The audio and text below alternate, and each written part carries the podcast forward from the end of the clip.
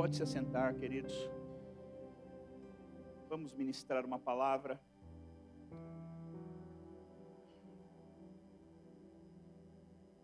Antes de começar, eu queria eu queria conhecer você que está aqui pela primeira vez. Tem alguém aqui pela primeira vez? Levanta a mão, dá um oi para mim. Ah, glória a Deus. Glória a Deus. Levanta a mão aí, você está aqui pela primeira vez no culto da GP. Levanta a mão. Melhor, vai. Fica de pé aí no seu lugar. Uhul! Fica de pé, todos vocês que chegaram pela primeira vez. Eu quero falar com você, eu quero te ver. Você não pode sair desse lugar sem ser notado, sem ser notada. Graças a Deus, somos tantos jovens e você não é mais um, você não é mais uma. Talvez por onde você passa, você é só mais um. Aqui não. Aqui você é alguém muito especial. Nós amamos você demais. Que alegria poder ter você aqui conosco. Sejam muito bem-vindos. Que Deus fale ao teu coração. Eu sei que já está falando. Eu sei que o Espírito Santo já está pegando você por dentro aí. E tudo isso é só o começo. Amém? E nós queríamos demonstrar um pouco do carinho, do amor de Deus que nós temos por vocês. Amém, jovens?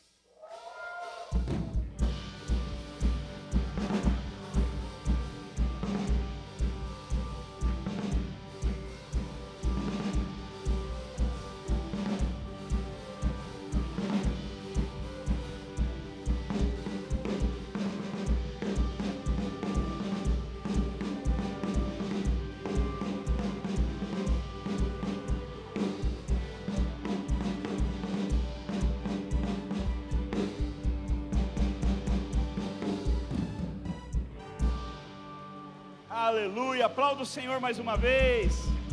Agradeça a Deus pela vida desses amados e amadas que estão conosco aqui. Que alegria, que alegria. E você que ama o Evangelho, abra sua Bíblia com muita alegria em Mateus 26, 14.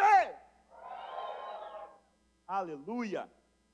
Mateus, capítulo 26. Vamos ler o 14 até o 16 e depois vamos pular para o 20. Vamos ler do 20 ao 25. Diz assim: Então um dos doze, chamado Judas Iscariotes, dirigiu-se aos chefes dos sacerdotes e lhes perguntou: O que me darão se eu entregar, se eu o entregar a vocês? Se entregar Jesus, no caso. E eles fixaram um preço, 30 moedas de prata. Desse momento em diante, Judas passou a procurar uma oportunidade para entregá-lo. Verso 20: Ao anoitecer, Jesus estava reclinado à mesa com os doze. Enquanto estavam comendo, ele disse: Digo-lhes que certamente um de vocês me trairá. Eles ficaram muito tristes e começaram a dizer-lhe, um após o outro: Com certeza não sou eu, Senhor. Afirmou Jesus: Aquele que comeu comigo, do mesmo prato, há de me trair. O filho do homem vai, como está escrito a seu respeito, mas ai daquele que trai o filho do homem. Melhor lhe seria não haver nascido.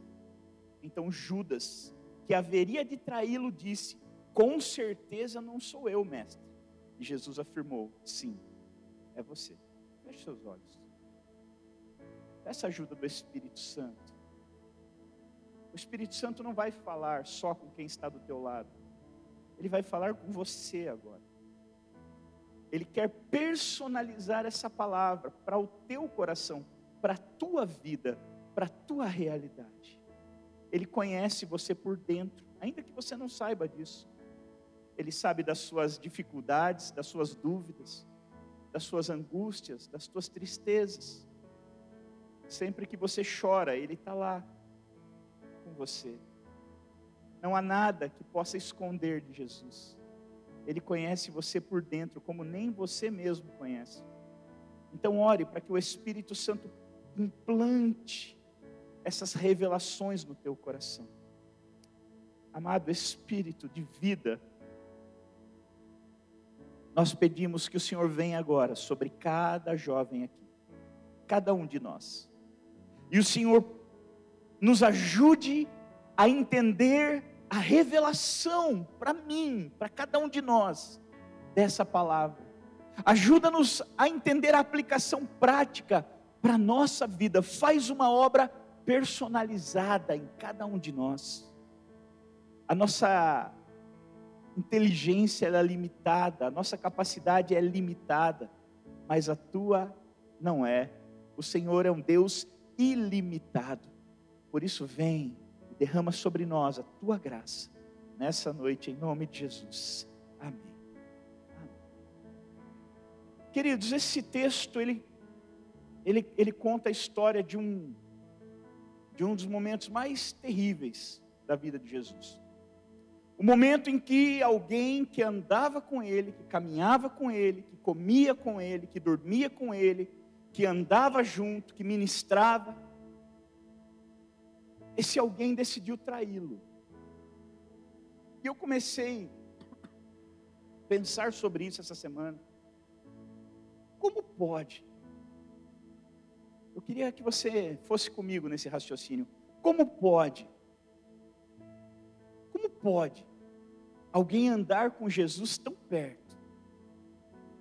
Andar com Jesus tão íntimo, estar tá ali junto. Estar pessoalmente vendo Jesus curar pessoas, vendo Jesus libertar pessoas, vendo Jesus salvar pessoas. E mesmo assim, essa pessoa ainda consegue traí-lo. Jesus tinha doze homens que andavam muito perto dele. Tinha uma multidão que o cercava, mas esses doze andavam muito junto, muito perto. E Judas fazia parte desse grupo seleto, pequeno, próximo de Jesus. E aonde Jesus ia, Judas ia junto. Aonde Jesus andava, Judas andava também. Tudo que Jesus fazia, Judas assistia, Judas via. Judas percebeu que Jesus era o filho de Deus.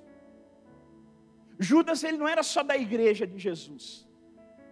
Ele era mais, ele era discípulo de Jesus. Ele era um dos, dos doze. Como alguém que vê o que Judas viu, que ouve o que Judas ouviu, que sente o que Judas sentiu, consegue ter uma atitude tão fora da palavra de Deus. A propósito, o tema dessa mensagem é como não ser um Judas. Como não ser um Judas? Porque, queridos, o bichinho que pegou Judas pode pegar qualquer um de nós. Se Judas, que andou tão perto de Jesus, conseguiu blindar o coração para não receber as coisas de Jesus, quanto mais nós. Que muitos de nós não temos o hábito de passar tempo com Jesus. A gente vem para o culto de sábado. E esse é um grande erro, viver só de culto, de uma vez por semana. É preciso estar com Ele o tempo todo, ou sempre que possível. Eu preciso levar Jesus por onde eu vou. Ele precisa ser minha companhia, ele precisa ser o meu ensinador, ele precisa ser o meu capacitador. Porque eu vou enfrentar coisas no dia que eu não estou preparado para isso. Mas Ele está. E se Ele fala ao meu coração e me ensina o que fazer, tudo fica mais fácil. O que levou Judas a ser Judas? O que levou aquele discípulo a se tornar, a ser conhecido como o traidor do Filho de Deus? E vocês sabem como terminou a história de Judas? Sabe qual foi o fim de Judas? Assim que ele traiu Jesus, ele fala para os principais dos sacerdotes: Olha, eu vou entrar no meio da multidão e aquele que eu beijar é o sinal. Eu vou, eu vou dar um, eu vou cumprimentar com um beijo. E aquele que eu beijar é o, é, você pega ele que é o Cristo, ele é o Jesus. E aí Judas vem cumprimentando todo mundo, ele dá um beijo em Jesus. Sabe do que Jesus xinga ele? Ele chama Judas de amigo. E mesmo assim o cara cara, ele vai trair Jesus. Aí quando ele vai dar um beijo em Jesus, Jesus fala: Uau! Eu parava ali, eu falava, beijava Pedro. Aqui, ó. Mata, leva Pedro embora. Só faz trapalhada mesmo. Mas o cara foi até o fim. E ele conseguiu trair Jesus. Ele conseguiu fazer a coisa mais impossível que alguém poderia. Eu não, consigo, eu não consigo entender. Você consegue se imaginar andando com Jesus? Você teria dificuldade para fazer o que Judas fez? E a Bíblia diz que logo após Jesus ser capturado ali, eles prenderam Jesus, levaram primeiro Jesus para o sinédrio, depois levaram para o governante local. E naquele momento Judas foi acometido de um, um remorso tão grande, diz a Bíblia, que ele foi lá no sinédrio, jogou as moedas e saiu e se enforcou, se suicidou. Assim termina a história do traidor. Assim termina a história do homem que cometeu a maior atrocidade que alguém poderia cometer. Agora, o que leva alguém a ser um Judas? Como é que um cara conseguiu desenvolver um coração desse? Como é que ele conseguiu ser um Judas andando com Jesus? Porque todo mundo era atrapalhado ali no grupo. Os doze. Era tudo louco. Era tudo atrapalhado. Só que nenhum chegou nesse nível.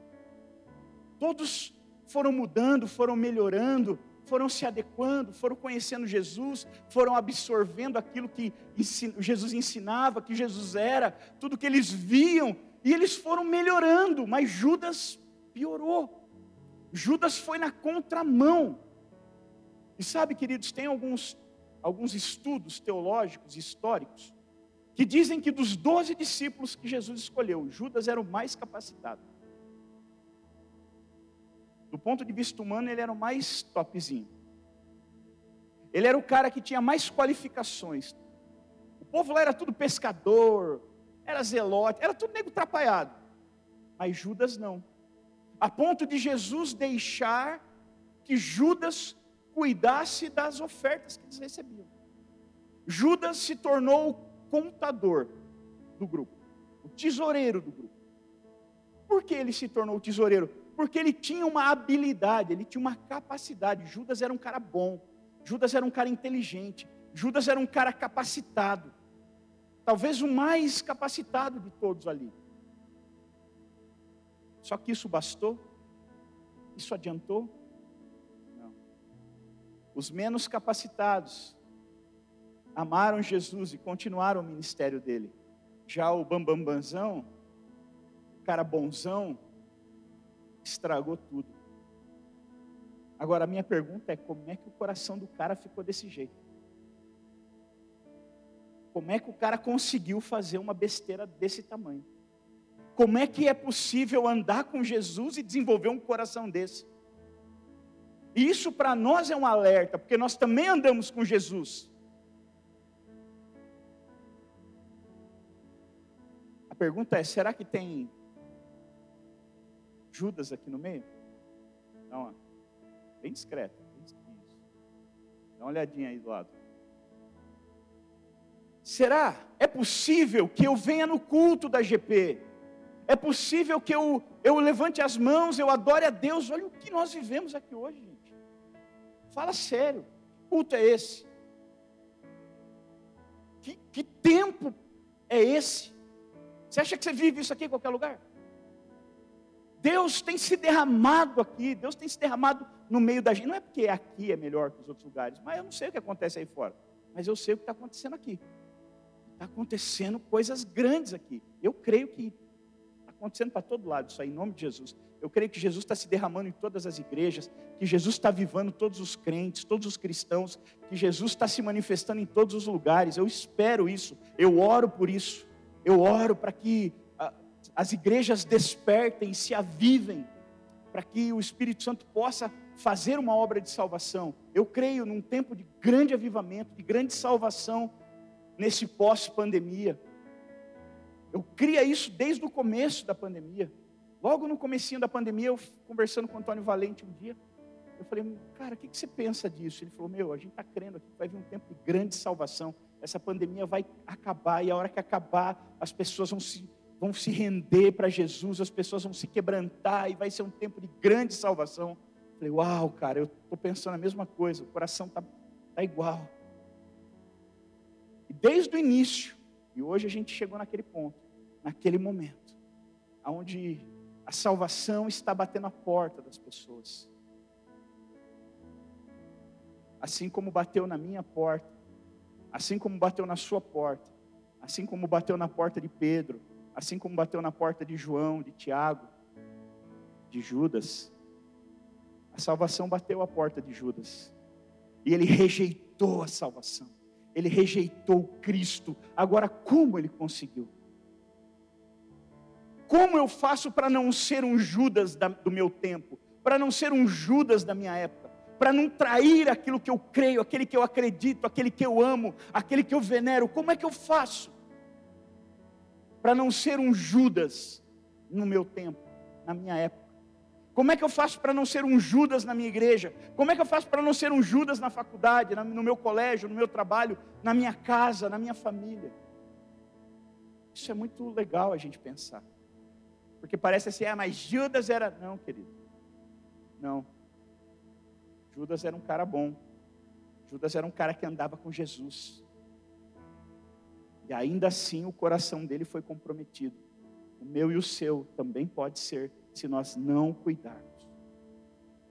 Eu quero colocar três pontos que podem ser pontos que nos levem a ser um Judas. E nós precisamos fugir disso, rejeitar isso, reagir a isso como fomos ministrados agora. Um desses pontos, queridos, que é um, um bem comum, talvez o coração de Judas era assim, ó. Talvez Judas tinha esse primeiro ponto. Ele dizia assim: não concordo com nada que Jesus fala. E ele, na verdade, ele, ele agiu assim. Porque no dia que uma adoradora veio até Jesus, adorou a Jesus e quebrou um perfume caro aos pés de Jesus. Judas discordou daquilo. E ele disse: Que absurdo. Esse perfume deveria ser vendido e o dinheiro ser dado aos pobres. E a Bíblia diz: Não que eles se importassem com os pobres, mas ele disse isso porque era ladrão e mexia na bolsa das ofertas e pegava dinheiro de lá.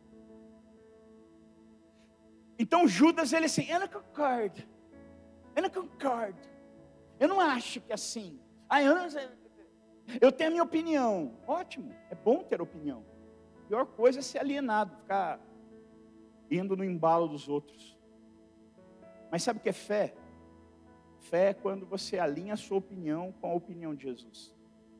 Fé é quando você acredita tanto em Jesus que você fala, cara, não tem reserva.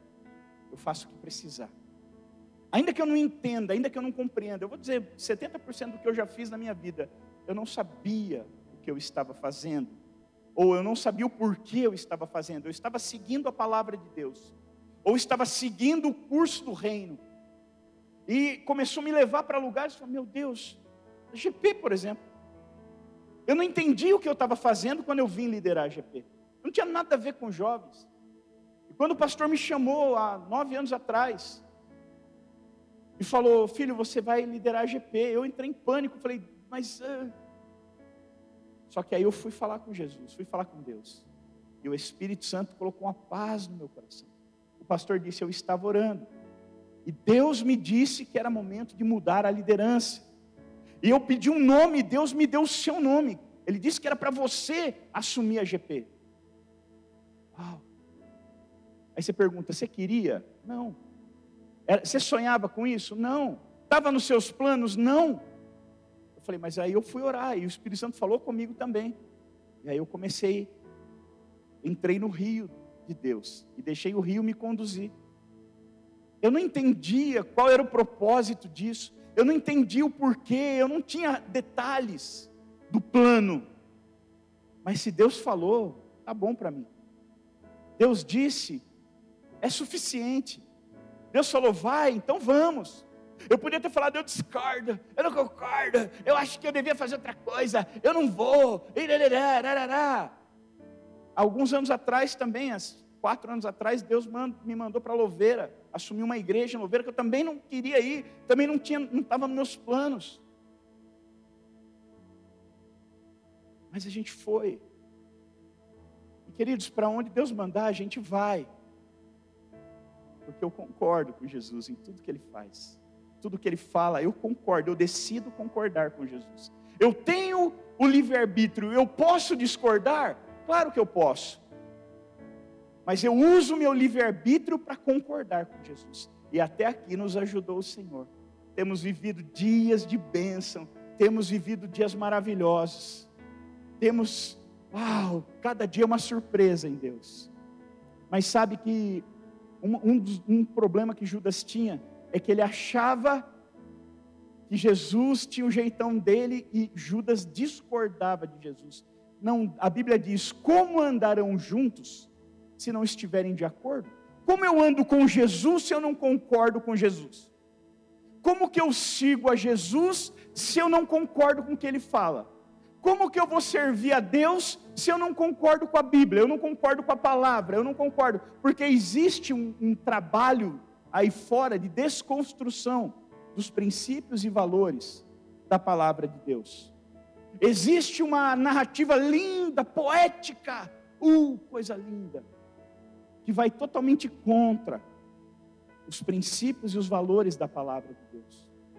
E a palavra de Deus é colocada como algo retrógrado, algo velho, algo ultrapassado. E sabe que tem muita gente que cai nessa narrativa, que cai nessa ideia. E aí, como é que ele vai seguir uma coisa que ele acha que é ultrapassado? Como é que ele vai seguir uma coisa que ele acha que não é mais para esse tempo? Quem são os que acham isso? Quem não conhece a Bíblia. Porque se você ler a Bíblia, você vai perceber que ela é o livro mais atual que existe. Ler a Bíblia é como ler o jornal de amanhã. Tudo que as pessoas estão, ai, ai, ai, a gente já sabia. Ai, a pandemia, ai, a desgraça, ai, a gente já sabe como vai acabar tudo. Eu já li a última página da Bíblia, eu sei como acaba. Eu sei como o mundo termina. Tudo isso que as pessoas estão, ai meu Deus, a gente estava tá, tava escrito. Você não leu a Bíblia? Você não sabia? Você não leu que isso ia acontecer? Ah, que pena, por isso você foi pego de surpresa. Nós não, nós lemos a Bíblia. Para nós não é novidade, pandemia não é novidade para nós. E posso te falar uma coisa? Se prepare, filhinho, porque só vai piorar. Só vai piorar. Não pense que agora vai ficar melhor. Não, não. Só vai piorar. Como eu sei, eu leio a Bíblia. A Bíblia já está, a Bíblia tem o início relatado e já tem o fim relatado. Eu sei como vai ser o fim de todas as coisas. A Bíblia não é o livro que foi escrito há milhões de anos atrás, milhares de anos atrás. A Bíblia é o livro que conta milhares de anos à frente, ou centenas de anos à frente. A Bíblia nos relatou como foi o início, e ela também nos declara como é o fim. Então, tem, de, de velho não tem nada, de antiga não tem nada a Bíblia. A Bíblia, ela, a palavra de Deus, ela é eterna, ela é perfeita. Se você lê a Bíblia, você sabe do que eu estou falando. Se você não lê, você deve estar, oh meu Deus, é mesmo, ah, aleluia. Mas se você lê, você entende do que eu estou falando. Não dá para eu andar com Jesus e discordar dele. Discordar de Jesus, provavelmente, vai me tornar um candidato muito forte a ser um Judas da minha geração. Talvez você, jovem, parece que eu estou dando na sua cara, parece que eu estou. Tá, tá, tá. Quem contou para ele? O Espírito Santo me contou. Eu sei que tem gente aqui que tem essa ideia.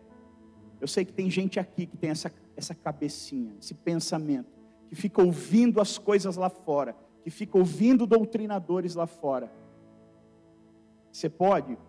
Pode. Judas também pôde e fez. E olha o fim dele. Se você quiser ter um fim diferente de Judas, então tenha uma vida diferente da dele, tenha uma mente diferente da dele, tenha um coração diferente do dele, para que você tenha um fim diferente do dele. Então, o primeiro ponto que nos torna candidatos a Judas, e que nós, para não sermos um Judas, precisamos fugir, é dessa mentalidade: eu não concordo com Deus, eu não concordo com a Bíblia, eu não concordo com isso, eu não concordo com aquilo. Esse, isso é um perigo. Judas também não concordava, por isso se tornou um Judas. Uma segunda mentalidade que nos torna também um Judas é pensar assim: eu, eu concordo com a Bíblia, a Bíblia é linda, a Bíblia é maravilhosa, mas não é para mim. Eu nunca vou viver isso. Isso é para o Regi, para Elaine. Isso não é para mim. É lindo, é maravilhoso, é assim que tem que viver, mas eu não consigo. Eu queria muito, mas eu não consigo. Eu deveria viver desse jeito, mas eu não consigo. Essa é uma mentalidade que também nos derruba. Porque a Bíblia diz que Deus não dá, não coloca sobre nós nenhum peso maior do que eu e você consigamos carregar. Se Jesus disse para fazer assim, então ele não te deu só um caminho, ele vai te capacitar. Jesus nos deu ferramentas para viver assim. Jesus nos deu ferramentas para viver a palavra de Deus. Ele nos deu ferramenta para vivermos o melhor de Deus nessa terra. Que ferramentas são essas? Talvez se você tem essa mentalidade de, ah, eu queria, mas eu não consigo, então preste atenção no que eu vou te dizer. Eu vou te dar algumas ferramentas para mudar isso. Você não consegue? Faça o que eu vou dizer para você. Use essas ferramentas e você vai começar a conseguir a partir de agora. Uma ferramenta que Deus nos deu, a palavra, o Evangelho. Conheça o Evangelho, conheça a palavra, entenda a Bíblia, leia a Bíblia. Se gaste lendo a Bíblia, conheça a Bíblia, porque na Bíblia tem todos os recursos que vão te ajudar a viver coisas extraordinárias. Conheça a palavra de Deus. Leia a palavra de Deus. Ame a palavra de Deus. Siga a palavra de Deus. E quanto mais bíblico você for, menos Judas você será. Uma segunda ferramenta, a oração. Mas antes da segunda, deixa eu perguntar: você já teve experiências com a primeira ferramenta? Você já teve experiências com a palavra de Deus? Você já leu a Bíblia, a ponto da Bíblia Uau, abrir seus olhos, é, você fica sufocado. Meu Deus, é demais isso. Falou comigo, me ensinou, me mostrou algo que eu não sabia. Você já teve essa experiência? Se você já teve, então você sabe do que eu estou falando. Se você não teve, é porque você ainda não buscou como os que tiveram buscado. A Bíblia não escolhe as pessoas, as pessoas é que escolhem a Bíblia. A Bíblia não escolhe a quem ela vai se revelar. As pessoas é que escolhem se elas querem ter a revelação ou não. A Bíblia vai falar com você. A palavra de Deus vai falar com você. Busque, deseje, ame a palavra. Ame a palavra. Segundo, oração. Você já teve alguma experiência com a oração? Você já teve alguma experiência com essa ferramenta?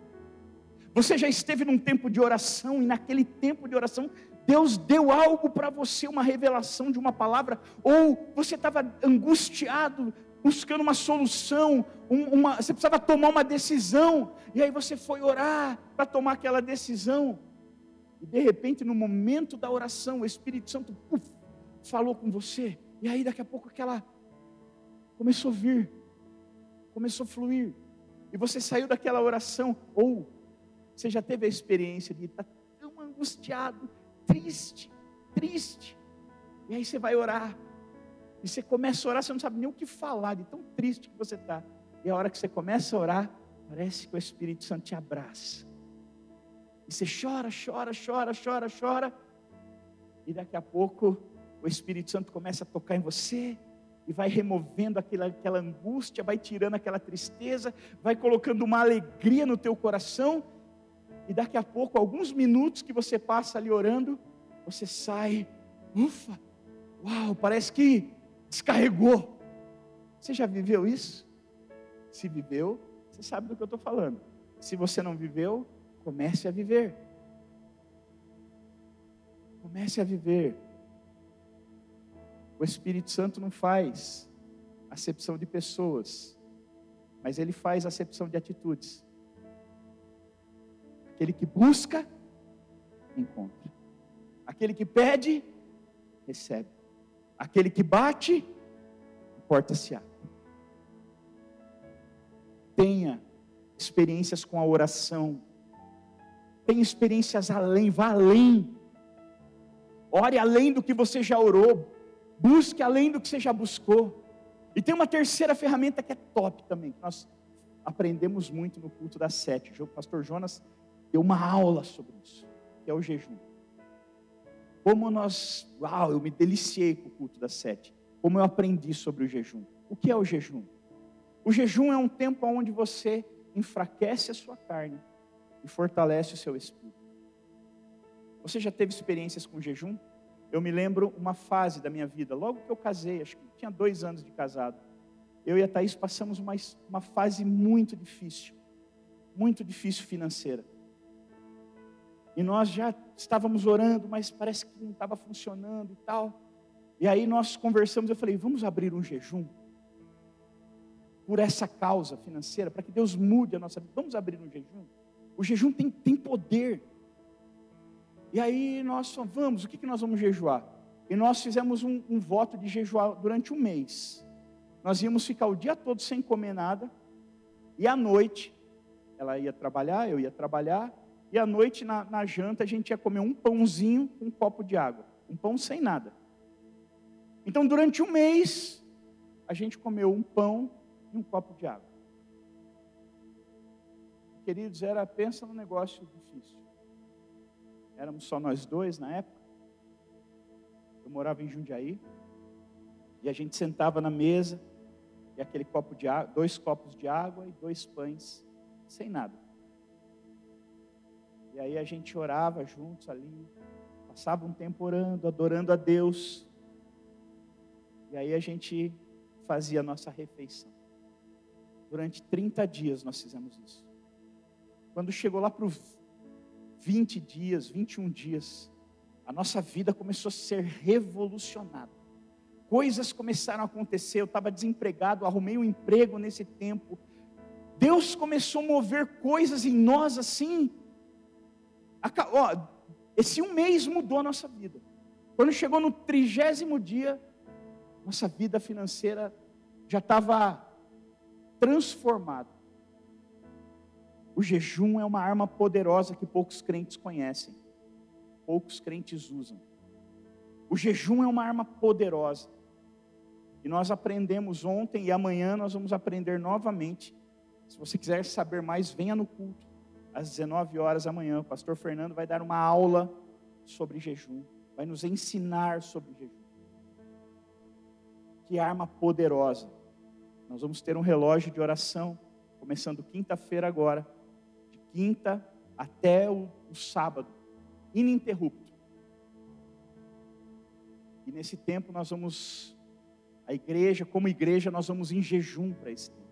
E nós vamos viver experiências poderosas, transformadoras nesses dias. O jejum é uma arma maravilhosa. Jesus ele foi batizado, ele saiu das águas e foi para o deserto. E a Bíblia diz que ele não comeu e nem bebeu nada por 40 dias. E nesses 40 dias, por várias vezes, ele foi tentado pelo diabo. E a Bíblia diz que ele resistiu todas as tentações. O corpo estava fraco, mas o espírito estava blindado. Fisicamente, talvez Jesus estivesse fraco, mas espiritualmente ele era um monstro. Pensa no Hulk espiritual. Era Jesus naqueles 40 dias. A pergunta é: quantas dessas ferramentas você já usa? Quantas dessas ferramentas você tem habilidade com elas? Se você aprender a usar essas ferramentas, então você vai olhar e falar assim: não é para mim. Mas aí você começa a usar ferramentas e fala: nossa, não é que é para mim? Olha só, legal, está funcionando, está dando certo, a visão começa a se abrir, começa a se ampliar, e você fala, é para mim, Uau, eu posso viver tudo isso. Eu posso viver a santidade que Jesus oferece. Eu posso viver, eu posso viver o chamado que Jesus me oferece. Eu posso viver as bênçãos que Jesus me oferece. Eu posso viver Jesus. Eu, eu não podia, mas agora que eu comecei a orar, agora que eu comecei a ler a Bíblia, agora que eu comecei a jejuar, uau, tudo faz sentido, ficou, eu consigo, eu me adequei a, essa, a tudo isso.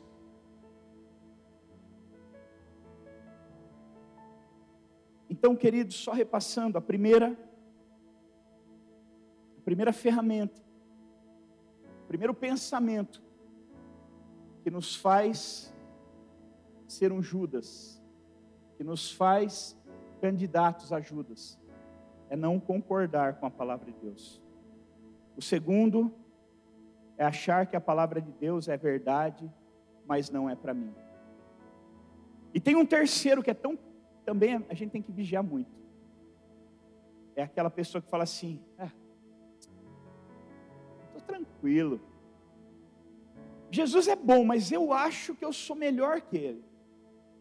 Eu sou imbatível. Eu sou indesviável. Meu coração, ó, meu coração é maravilhoso.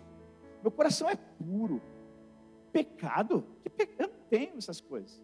Nem sei o que é. Não, o nível de santidade que eu vivo, assim, não vou nem explicar que vocês vão ficar com inveja. Então eu não preciso me preocupar, porque eu sou demais. E se não tivesse essa maldita modéstia, eu ia contar para vocês o que eu sou de fato. Parece um absurdo, não parece? Mas tem gente assim. Talvez aqui no meio tenha. Pessoas que acham assim, eu sou, eu sou crente com C maiúsculo. Eu sou indesviável. Uh, diabos, eu sou firme. Eu sou forte. Uh. Deixa eu te falar, talvez espiritualmente você seja mesmo. Porque a Bíblia diz que o espírito está preparado. Mas não para aí. Diz que o espírito está preparado, mas a carne é fraca. Negligencie a sua carne e você vai ver aonde você vai parar, queridão. Queridona. Brinque com a tua carne. Menospreze a tua carne. E você vai ver aonde ela vai te colocar. O apóstolo Paulo dizia assim, até vou ler esse texto que ele é muito legal. A gente já encerra com ele.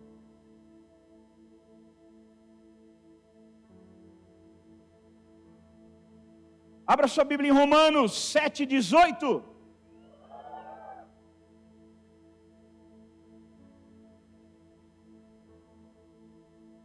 Aqui não era Judas, não, aqui era o apóstolo Paulo falando.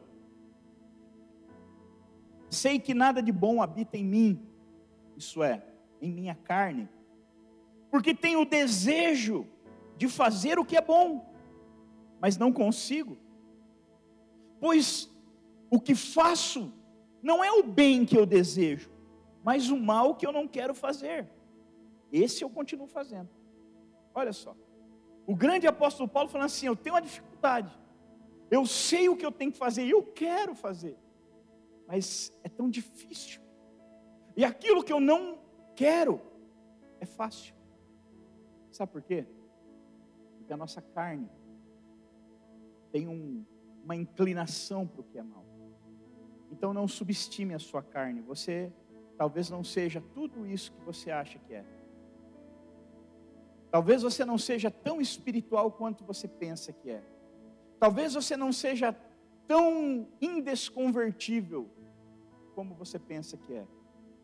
A arrogância derruba mais gente do que a fraqueza.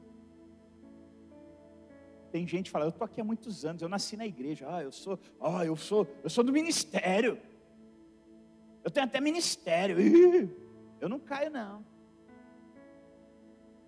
Judas achava que ele era o cara mais honesto do mundo. Quando Jesus fala ali no texto que nós lemos primeiro, alguém vai me trair, Judas fala, eu não. Eu não vou. Olha lá que legal. Volta lá em, em Mateus, capítulo 26, lá no versículo 25. Mateus 26, 25 diz assim: Então Judas, que havia de traí-lo, disse: Com certeza não sou eu, mestre. E o que Jesus disse? É você sim, miserável. Ah, eu não, eu não faria isso. Ah, alguém vai te trair? Ah, é certeza que não sou eu. Eu sou crente da vida. É que é isso, rapaz. Sou sapatinho de fogo. Eu não vou trair. Jesus falou: Ah, vai. É você mesmo. Manezão. A arrogância é terrível. A Bíblia diz que o orgulho precede a ruína. A ruína. E a humildade precede a honra. Então, queridos, para que você não seja um Judas, para que eu não seja um Judas, nós precisamos, em primeiro lugar, concordar com a palavra de Deus. Entender que a palavra de Deus é, é a palavra de Deus. É muito maior do que a palavra de qualquer outra pessoa, seja lá quem for. Andar em conformidade. Ah, é isso que eu tenho que fazer? É isso que eu farei. É isso que eu tenho que ser? É isso que eu serei. É isso que eu preciso viver? É isso que eu viverei. Segundo, quando você achar que toda a palavra de Deus é tudo verdade, mas não é para você, então comece, abra sua caixa de ferramentas e use as ferramentas que Jesus deixou. Use a oração, use a palavra, use o jejum. E se o teu coração é arrogante, você acha que você é indesconvertível, então converta o teu coração. Você é tão fraco quanto todos os outros. E a única coisa que te faz forte é a presença de Deus. É a palavra, é a presença. Se tirar Jesus de você, não sobra nada. Eu me lembro um dia, eu estava eu, eu, e o Juliano Menegon, e aí ele falou, oh, rapaz, eu vi uma foto sua lá que alguém postou na rede social lá, quando você era do mundo ainda, eu tinha uns 16, 17 anos. E daquele jeito, né? Pensa num, num, num gremlin, pensa num trem. E aí ele falou, nossa, cara, cara, dando risada, tirando sarro de mim, né? Eu falei, sabe o que é aquilo ali, Ju? Sou eu sem Deus. Se tirar Deus de mim, é aquilo que fica. Se tirar Jesus da minha vida, é aquilo. Aquilo que você viu, sou eu sem Jesus. E se tirar Jesus de você, o que, que sobra? Se tirar Jesus de você, sobra o quê? Quem é você sem Jesus? Se você fala, pastor, se tirar Jesus de mim, não sobra nada. Parabéns. Você não é um forte candidato a ser um Judas. Agora, se você falar, ah, eu nem preciso de Jesus, é Jesus que precisa de mim. Aleluia, louvado seja eu. Você está enrolado. Fica de pé, por favor.